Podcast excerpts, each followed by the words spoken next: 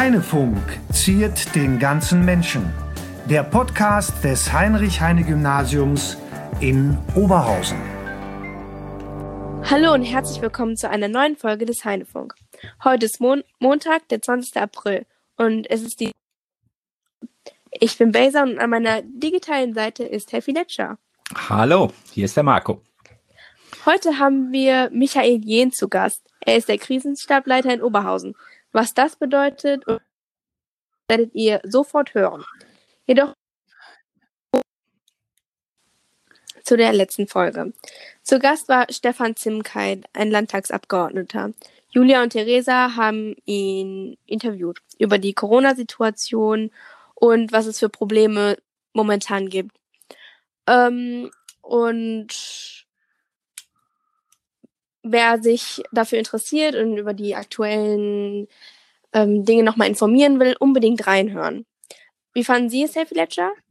Ja, mein Herz als Lehrer für Sozialwissenschaften geht natürlich aus, geht natürlich auf bei diesen politischen Fragen und hochpolitischen Sendungen und äh, wie du richtig gesagt hast, Julia und Theresa haben den Landtagsabgeordneten für Nordrhein-Westfalen hier aus Oberhausen, äh, Stefan Zimkeit, interviewt, der natürlich dann als Opposition im Augenblick mit seiner Partei SPD kein gutes Haar gelassen hat an der Regierung und an den Entscheidungen der Regierung oder sagen wir mal etwas vorsichtiger vieles gut fand, aber auch ähm, halt bemängelt hat, was da nicht so ganz gut läuft, ganz gut lief und vielleicht auch im Augenblick läuft, war hochspannend und sehr interessant und schön zu hören. Wie gesagt, etwas politisch hochaktuell.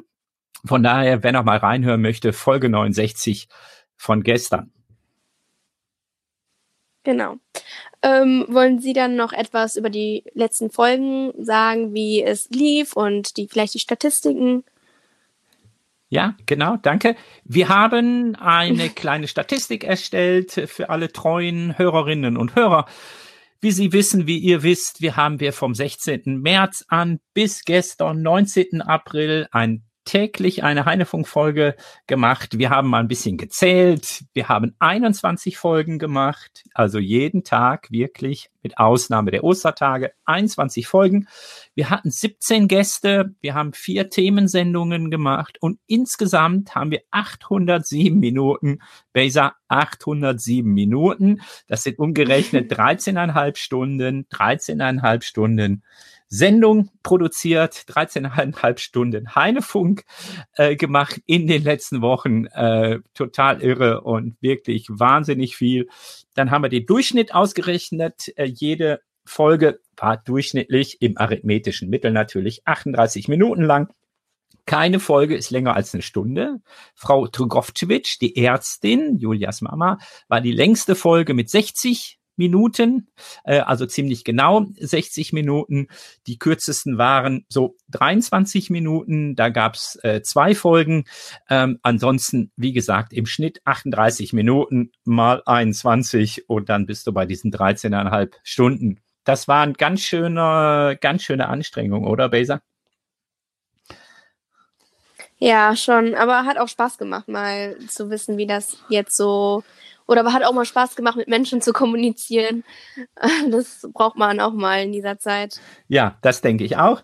Äh, es hat vielleicht und hoffentlich auch euch und Ihnen ein kleines bisschen das Heine noch näher, äh, näher gebracht und wir waren ein bisschen, ein kleines bisschen in Verbindung und natürlich, wir haben natürlich ganz viele interessante und spannende Gespräche geführt und mal gehört, wie es den Menschen so geht, äh, die jetzt auch dann eben zu Hause bleiben mussten. So, das war der kleine Rückblick beziehungsweise ein bisschen Statistik. Ich würde vorschlagen, wir holen jetzt mal Herrn Jen in die Leitung und dann sind wir mal gespannt. Leiter des Krisenstabs der Stadt Oberhausen, was wir so. Ja. So, hören Sie mich? Ja, ja ich höre Sie. Perfekt. Ja, Halleluja. Ja, herzlich willkommen in der Technik von heute. Ne? Perfekt, perfekt. Jetzt müssen wir unseren Hörerinnen und Hörern direkt verraten. Also erstmal begrüßen wir ganz, ganz herzlich Herrn Michael Jehn in der Leitung. Genau. Hallo. Hallo, Dr. Fletcher. Hallo, grüße Sie. Dann müssen wir äh, erklären, dass wir gerade seit 20 Minuten herumprobiert haben, diese Verbindung hinzubekommen und nur dank des äh, Menschen, der bei der Stadt Oberhausen Dezernat 4 IT-Management macht und seiner Geduld haben wir es gerade hinbekommen. Also sprich, Dankeschön, Herr Jen, dass Sie so geduldig waren und die richtigen Ideen hatten, ja, dass wir das äh, auch hingekriegt haben. Okay. Ähm, ich weiß, Sie haben, Sie haben wenig Zeit. Sie sind einer der gefragtesten Männer im Augenblick und auch einer, der die Krise, die Corona-Krise hier äh, in Oberhausen mitmanagt. Deshalb ähm, würde ich vorschlagen, wir starten mal sofort. Wir haben so ein paar Fragen, wie es geht. Besa, du darfst einmal starten. Okay, also noch einmal danke für das digitale Kommen und für das Zeitnehmen. Ja, sehr gerne. Ähm, können Sie sich vielleicht einmal kurz vorstellen für die Zuhörer? Ja, mein Name ist Michael Jehn. Ich äh, lebe und wohne in Oberhausen mit meiner Familie. Ich habe drei Kinder, bin seit fast 30 Jahren bei der Stadtverwaltung Oberhausen beschäftigt, habe da die verschiedensten Tätigkeiten ausgeführt und bin aktuell zuständig als Beigeordneter der Stadt für die Bereiche öffentliche Ordnung, Bürgerservice, Personalorganisation Immobilienmanagement, Feuerwehr und auch das IT-Management. Ganz genau. Sie haben diesen Job jetzt seit Juli 2019. Ja. Äh, ich hätten Sie sich, als Sie das angefangen haben, vor nicht ganz einem Jahr äh, sich träumen lassen, dass Sie jetzt in solch einer Situation sind und einen Krisenstab leiten müssen oder dürfen? Also dass die Aufgabenstellung, einen Krisenstab einmal leiten zu müssen oder zu dürfen, mit zu meinem Job dazugehört. Das war mir von Anfang an klar, weil immer der Feuerwehrdezernent auch derjenige ist, der dieses Gremium zu leiten okay. hat. Dass das aber so schnell auf mich zukommt, hätte ich mit Sicherheit nicht mitgerechnet. ja, das kann ich mir vorstellen. Ähm, ich habe es gerade schon erwähnt in der Anmoderation, wir brauchen nicht nach Stress fragen. Wie hat sich denn Ihr Arbeitsalltag verändert jetzt in diesen Zeiten? Also wie muss man sich das vorstellen? Ja, die Corona-Krise als solche, ähm, würde ich sagen, kennzeichnet schon den, den größten und gravierendsten Einschnitt in meinem gesamten Berufsleben.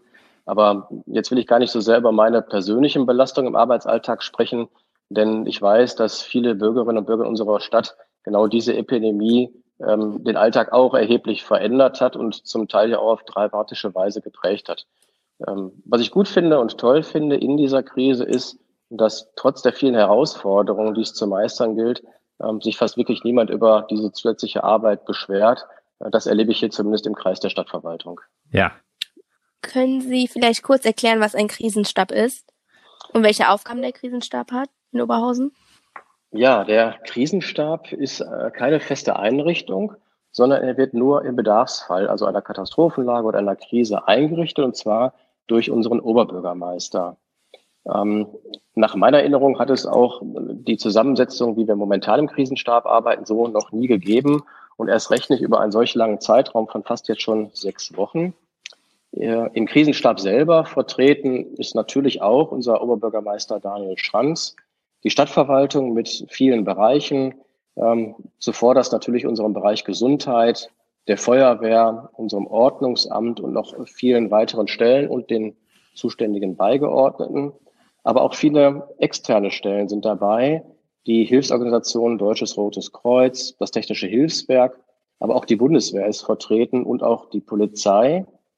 Da zusätzlich haben wir noch verschiedene Ärzte aus den sechs Oberhausener Krankenhäusern dabei. Die Ärztekammer, die Kassenärztliche Vereinigung, die Apotheker und auch die Zahnärzte sind vertreten. Und was uns ganz wichtig war, ein Vertreter aller stationärer Krankenhauseinrichtungen bzw. Altenheime und auch der ambulanten Pflegedienste ist mit am Tisch und auch die Arbeitsgemeinschaft der Wohlfahrtsverbände, die sich gerade um die Hilfsbedürftigen unserer Stadt kümmern. Ich hoffe, ich habe jetzt hier niemanden vergessen. Ja, wenn ich jetzt so richtig mitgezählt habe, sind das irgendwie so 30 Personen oder so? Wie, wie muss man sich das vorstellen? Äh, sitzen Sie dann äh, von morgens bis abends in einem großen Raum zusammen? Haben Sie überall Computer und Bildschirme? Also so, so stelle ich mir das mit meiner ähm, Hollywood-Sozialisation und äh, aus Filmen äh, gezeigt immer vor. Wie, sie, wie sieht so etwas aus? Also ganz so extrem ist es nicht, aber ohne technische Unterstützung geht es nun auch nicht. Ähm, das heißt, wir haben zwei, drei Kollegen dabei, die am Laptop arbeiten Wir haben einen großen Beamer, eine große Leinwand, auf dem wir ein tagesaktuelles Dashboard der Situation von Oberhausen sehen. Ähm, ansonsten dauern die Sitzungen zwei, zweieinhalb Stunden. Wir tagen jeweils morgens um 8.30 Uhr in der Luise-Alberts-Halle, weil wir da auch entsprechende Raumkapazitäten haben. Ähm, geprägt ist die Atmosphäre von natürlich der Bewertung der tagesaktuellen Situation, der Notwendigkeit, auch Entscheidungen treffen zu müssen. Ähm, und insofern wird die größte Teil der Arbeit, der größte Teil der Arbeit darauf verwandt, eben im Konsens zur Entscheidung zu kommen. Ähm, als Beispiel sei erwähnt, äh, wie werden die Testverfahren in unserer Stadt organisiert oder wie soll die Schutzausrüstung gelagert und verteilt werden? Und vor allen Dingen ganz wichtig, welche Informationen aus unserer Arbeit wollen wir möglichst tagesaktuell auch an die Bürgerinnen und Bürger weitergeben. Ja, klar. Mhm. Jetzt sind wir alle nicht so ganz überrascht worden von dieser Pandemie, aber in dieser Heftigkeit wahrscheinlich dann doch. Wenn Sie mal so zurückdenken, Anfang März, was noch gar nicht so lange her ist, ähm, was waren denn so die drei größten Herausforderungen? Worum mussten Sie sich ganz schnell denn dann kümmern? Also Anfang März, als wir mit dem Krisenstab gestartet haben, gab es noch keinen bestätigten positiven Covid-19-Fall in Oberhausen. Und zu dem Startzeitpunkt selber, man mag es heute kaum für möglich erachten, ähm, waren noch 14 Tage vorher Bundesligaspiele möglich, wo viele tausend Zuschauer in den Stadien waren. Nachdem dann der Krisenstab aufgebaut worden ist und alle Beteiligten zur Mitwirkung gewonnen werden konnten, ähm, haben wir natürlich zunächst uns mal um die vielen Veranstaltungen in der Stadt gekümmert mhm. und haben dafür Regelungen herbeigeführt. Und wir haben eine Vielzahl von Weisungen des Landes bekommen, die es umzusetzen galt. Mhm.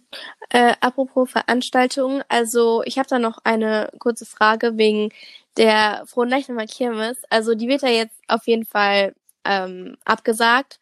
Ja. Ähm, wird sie vielleicht auch verschoben oder können Sie dazu was sagen oder ja, wir haben ja durch die Verabredung äh, der Bundesregierung mit dem Ministerpräsidenten in der vergangenen Woche als Ergebnis gehört, dass Großveranstaltungen bis zum 31. August diesen Jahres untersagt sind. In dieses Zeitfenster fällt leider auch die Stärkrader Fronleichnamskirmes, ein beliebter Treffpunkt vieler Oberhausenerinnen und Oberhausener.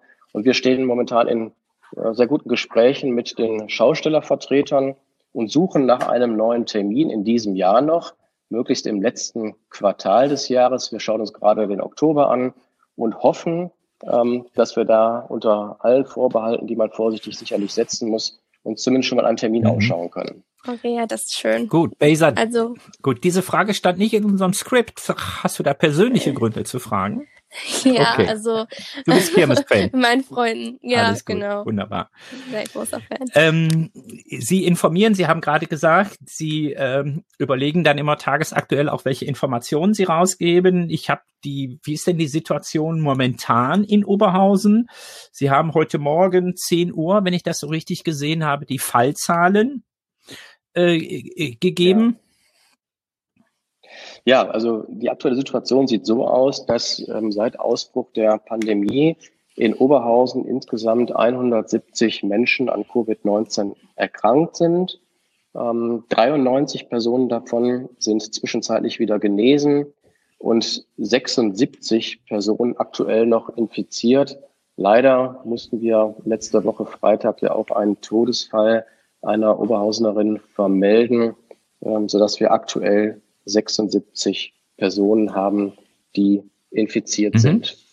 Ähm, tatsächlich ist die Lage bei uns in Oberhausen damit aber etwas besser als in vielen anderen Städten. Auch wenn es das jetzt etwas absurd klingen mag, ähm, ich sage das eigentlich ungerne, weil ich auf keinen Fall den Eindruck erwecken möchte, dass wir irgendwie im Wettbewerb mit anderen Städten stehen oder irgendwas besser machen würden. Und was wir gelernt haben, ähm, im Rückblick auf äh, März diesen Jahres, die Situation kann sich ganz, ganz mhm. schnell verändern, mhm. so dass wir uns einfach darauf fokussieren müssen, zu schauen, dass das Wichtigste jetzt ist, die Epidemie vernünftig zu ja. überstehen. Und dann gibt es so, entschuldige Baser, äh, knapp 300, die noch in Quarantäne sind und äh, 662, genau. wenn ich das so richtig gesehen habe, die auch aus der Quarantäne, aus der häuslichen Quarantäne wieder entlassen wurden. Entlassen. Und wir haben aber auch nur zehn Personen, die jetzt im Krankenhaus noch sind. Und ich glaube, das ist auch eine ganz wichtige Zahl, oder? Diese viel beschworenen Intensivbetten. Ja, das ist in der Tat äh, eine ganz, ganz wichtige Zahl, denn uns ist es gelungen, die Anzahl der Intensivbetten in unserer Stadt zu verdoppeln. Wir haben die Möglichkeit, knapp 100 Intensivbetten nutzen zu können. Ähm, und natürlich ist unsere ganze Arbeit darauf ausgerichtet, ähm, insbesondere auch mit den Kontaktverboten oder den Kontakteinschränkungen, dass wir diese gesundheitliche Versorgungssituation beherrschbar halten. Das heißt, unser Gesundheitssystem nicht überfordern und deswegen ist diese niedrige Zahl, ähm, so tragisch natürlich jeder Einzelfall auch ist, aber diese niedrige Zahl insgesamt für unsere sechs Krankenhäuser zunächst erstmal ähm, insofern positiv, als dass wir die medizinische Versorgung mhm. hier optimal gewährleisten können. Mhm. Äh, was würden Sie denn sagen, klappt besonders gut momentan und vielleicht auch was jetzt nicht so gut funktioniert auf Hinblick auf die Versorgung der Schutzausrüstung, der Intensivbetten, wie wir auch gerade ähm, äh, darüber geredet haben, der Kontaktverbote oder der Wirtschaft? Ja, also besonders gut, ähm, und das muss ich einfach voranstellen, ist die unheimlich gute ähm, und tolle Zusammenarbeit aller Akteure im Krisenstab. Wie gesagt, viele verschiedene Akteure wirken dort mit ähm, und ähm, arbeiten da wirklich sehr, sehr vertrauensvoll zusammen. Was ebenfalls sehr gut geklappt hat, und das hat mich auch sehr beeindruckt, war die Geschwindigkeit, mit der unsere Feuerwehr diesen Drive-In, diese Teststation am Stadion Niederrhein aufgebaut hat. Das hat keinen halben Tag gedauert. Und dann hatten die Kollegen die Feuerwehr, der Feuerwehr dann diese Teststation fertiggestellt. Ähm, ebenfalls erfreulich und läuft insofern gut, ist, dass wir die Anzahl der Tests in unserer Stadt auf 200 ähm, Fälle pro Tag ausweiten konnten und damit verdoppeln konnten. Mhm. Das Deutsche Rote Kreuz unterstützt uns sehr stark mit den Testteams, die in der ganzen Stadt unterwegs sind und auch an Wochenenden oder auch am Osterwochenende immer einmal Einsatz waren, gerade dann, wenn die Altenheime besonderen Bedarf angemeldet haben. Mhm. Und was läuft nicht so gut? Also die Arbeit ist gerade davon geprägt, dass alles sehr gut läuft. Von daher fällt mir jetzt okay, kein, Beispiel, kein Beispiel ein, was ich Ihnen nennen darf, was gerade nicht so gut läuft. Natürlich ist immer ja. Luft nach oben, aber ich bin wirklich insgesamt okay. sehr, sehr zufrieden mit der gesamten Arbeit, die geleistet wird. Jetzt gab es ähm, mit Blick auf den heutigen Tag, Montag, 20. April, und es gibt einige Lockerungsmaßnahmen. Ähm, Geschäfte, Einzelhandel bis 800 Quadratmeter plus Möbelhäuser dürfen wieder öffnen. Ähm, in der Schule geht es so langsam wieder los. Ich war heute also auch in der Schule und wir haben uns äh, besprochen, natürlich mit äh, nötigem Abstand. Wie beurteilen Sie diese Lockerungsmaßnahmen, die ja jetzt vom Bund, natürlich dann auch umgesetzt hier in NRW, vom Land entschieden wurden? Ja, insgesamt hat ja die Bundeskanzlerin letzte Woche von einem zerbrechlichen Zwischenerfolg gesprochen. Ähm, so wie die Zahlen sich aktuell entwickelt haben und auch wie auch die Reproduktionszahlen aussehen, also die Anzahl der Menschen, die auch angesteckt werden, glaube ich, kann man schon von einem Zwischenerfolg sprechen. Aber auch das Wort zerbrechlich hat seine berechtigten Gründe denn man darf jetzt nicht zu viel aufs Spiel setzen. Ähm, ich glaube aber, dass wir momentan ähm, in unserer Stadt sehen, dass sich die Menschen, die Bürgerinnen und Bürger sehr, sehr diszipliniert an alles halten. Auch die Anzahl der Verstöße gegen das Ansammlungsverbot hat mir gezeigt, dass man hier nochmal ein großes Lob auch für alle Oberhausener aussprechen muss. Das hat wunderbar funktioniert. Und deswegen bin ich jetzt auch zuversichtlich, dass nach den Lockerungen und den Möglichkeiten, dass der Handel wieder mit kleineren Geschäften bis zu 800 Quadratmeter, so heißt es ja, öffnen darf, von den Oberhausenerinnen und Oberhausern auch sehr diszipliniert und behutsam angenommen wird. Und ich hoffe nicht, dass es dazu kommt, ähm, dass wir Zentro oder Bero-Zentrum auch zugangsbeschränken müssen, weil mhm. eben zu viele Menschen zeitgleich den Weg in diese mhm. Geschäfte suchen. Ja.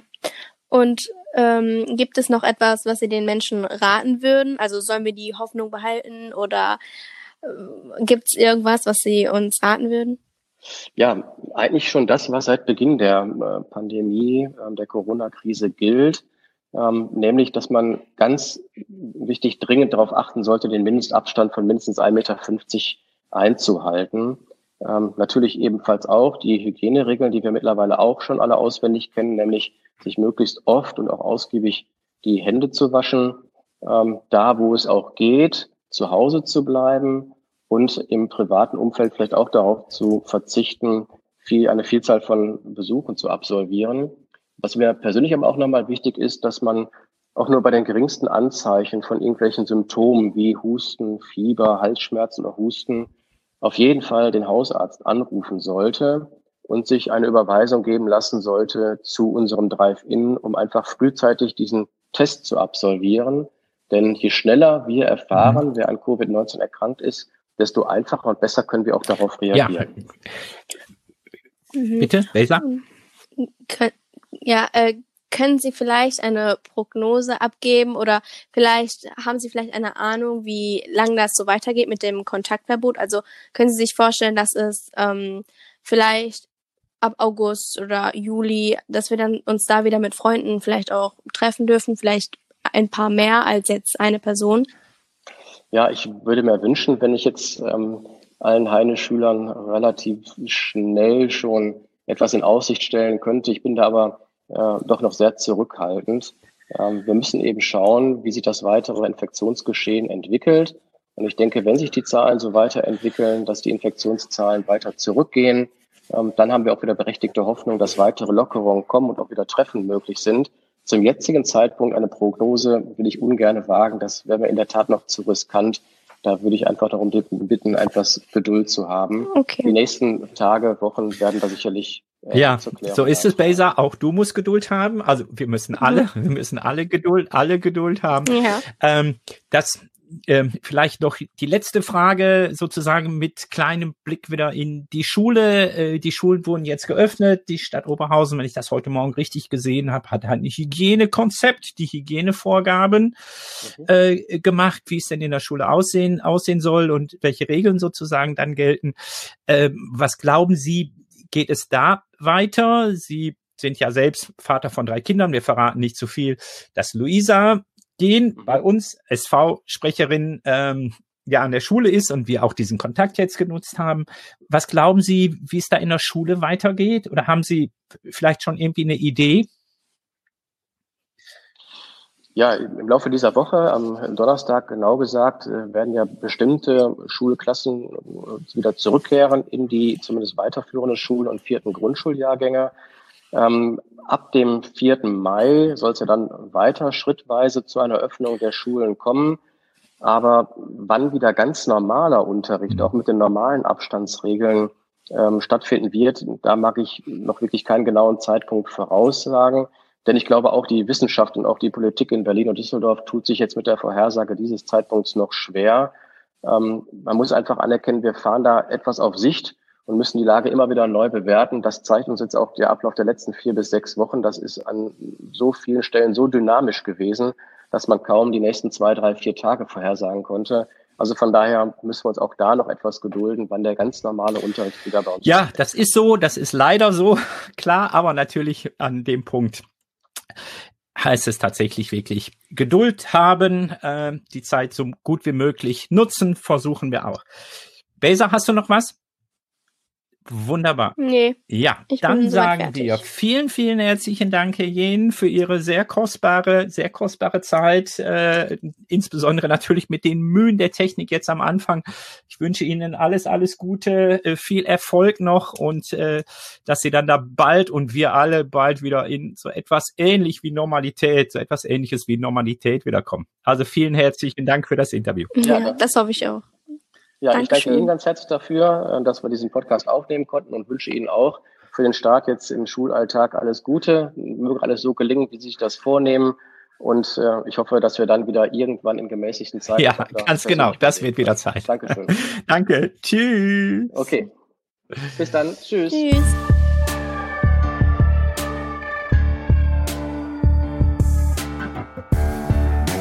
Heinefunk wurde vom Förderverein des Heinrich-Heine-Gymnasiums. Alle Folgen und mehr auf heinefunk.de.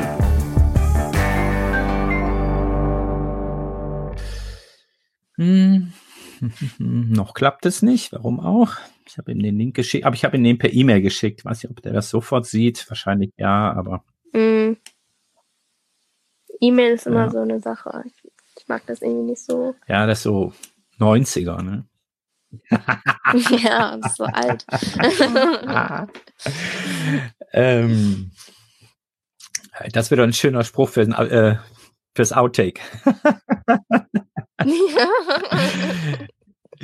Stimmt. ähm,